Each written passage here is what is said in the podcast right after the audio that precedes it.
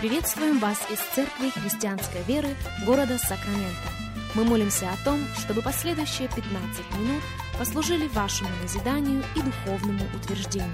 Присоединяйтесь к нашему эфиру, как пастор Сергей Головей предлагает вашему вниманию передачу «Настоящая истина». Здравствуйте, уважаемые радиослушатели! Сергей Головей у микрофона. И из Церкви Христианской Веры мы приходим к вам – Благодарны Богу за предоставленную возможность встретиться вместе с вами, признательны каждому из вас за то, что и в этот день становитесь частью нашего вещания. Как сегодня мы начинаем новую серию радиопрограмм, я назвал ее «Когда еще остается обетование?».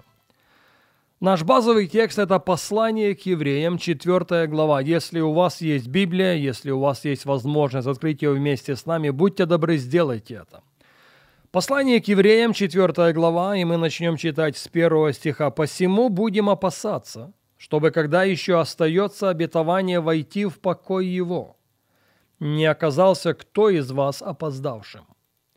Ибо и нам оно возвещено, как и тем, но не принесло им пользы слово слышанное, не растворенное верою слышавших.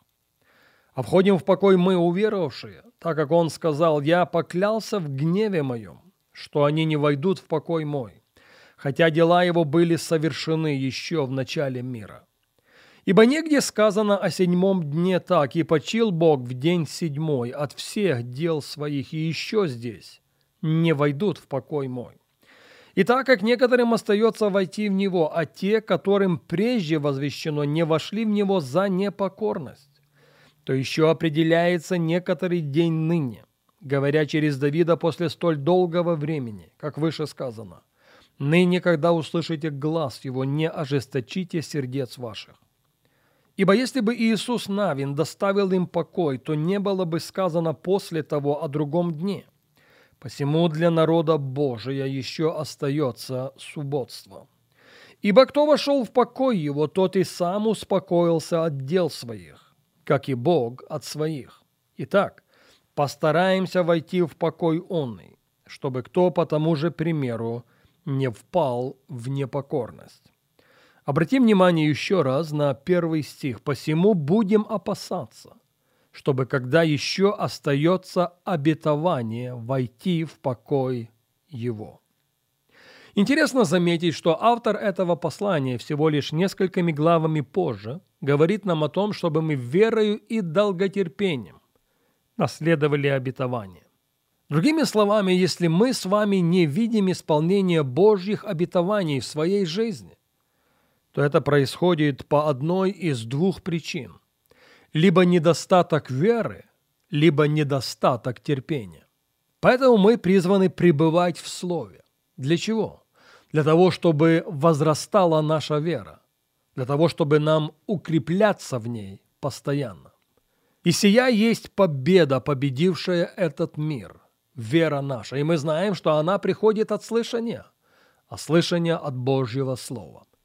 С другой стороны, мы с великой радостью должны принимать, когда впадаем в искушение или переносим скорби. Кстати, апостол Иаков в первой главе втором стихе говорит, что от скорби происходит терпение.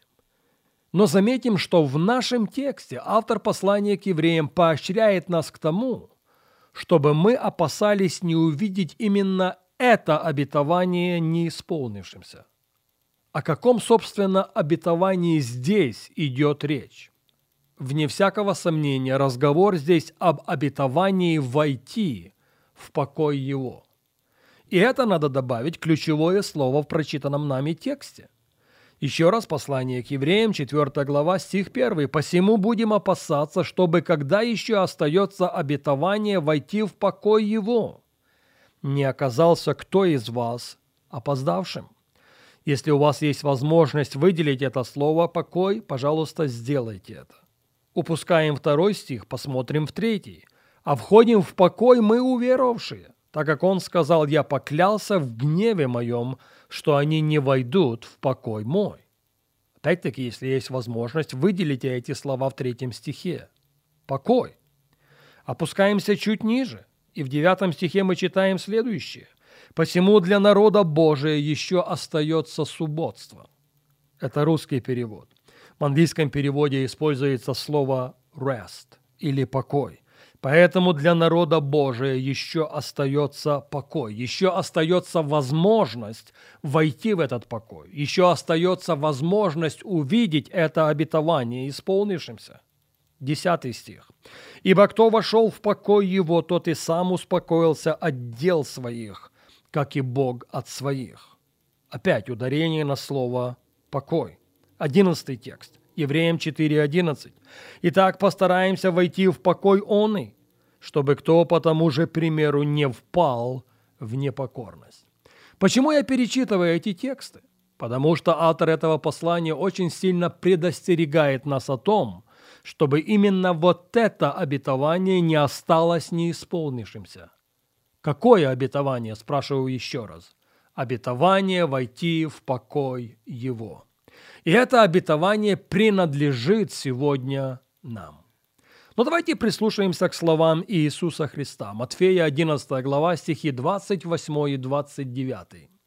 «Придите ко мне все труждающиеся и обремененные, — говорит Иисус, — и я успокою вас.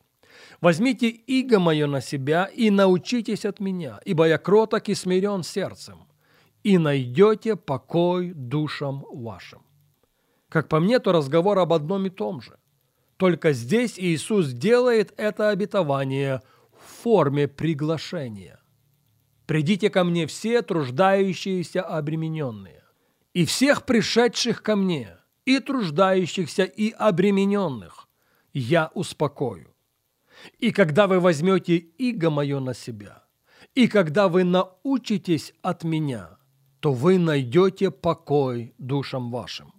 Заметим, ответственность войти в этот покой остается за нами. Друзья, для того, чтобы увидеть полную картину, мы должны будем возвратиться к истории творения. Согласно книге «Бытие», Бог в течение шести дней работал. Признаться, мы до сих пор не знаем, что значит день. Это 24 часа или это тысячи лет. Но при любом раскладе вещей шесть дней было достаточно, чтобы вызвать мир к существованию. Каким образом Бог это сделал? Бог это сделал силой своего слова. И сказал Бог, и сказал Бог, и сказал Бог. И он увидел. Что он увидел? Он увидел то, что он говорил. Но совершенно другие вещи произошли в шестой день творения. В шестой день Бог сказал, «Сотворим человека по образу нашему и по подобию нашему». А мог бы Господь прибегнуть к той же практике и вызвать человека к существованию силой своего слова. Но он этого не делает. Он творит человека по своему образу и по своему подобию из праха земного. И Библия даже говорит нам о том, что он вдунул в него дыхание жизни и стал человек душою живою. Книга Бытие, вторая глава, и в первом стихе мы читаем с вами следующие слова. «Так совершены небо и земля, и все воинство их. И совершил Бог седьмому дню дела свои, которые Он делал, и почил в день седьмой от всех дел своих, которые делал». Хочется спросить, а что Он устал? Заметим, Он не отдохнул в седьмой день он в седьмой день почил. И между одним и другим существует огромнейшая разница. Но что мы можем? Что мы с вами должны усмотреть во всем этом? Пожалуйста, послушайте меня и послушайте очень внимательно. Первый полный день для сотворенного Богом человека – это был день покоя. Я повторю это еще раз. Первый полный день для сотворенного Богом человека – это был день покоя. А потом в результате грехопадения человек лишился всего этого. Наступила эпоха беспокойства в полном смысле этого слова. Но с приходом Христа, Его миссией и законченной работой на кресте сегодня все еще остается обетование. Какое обетование? Обетование войти в покой Его. И вот к этой мысли мы возвратимся на нашей следующей программе.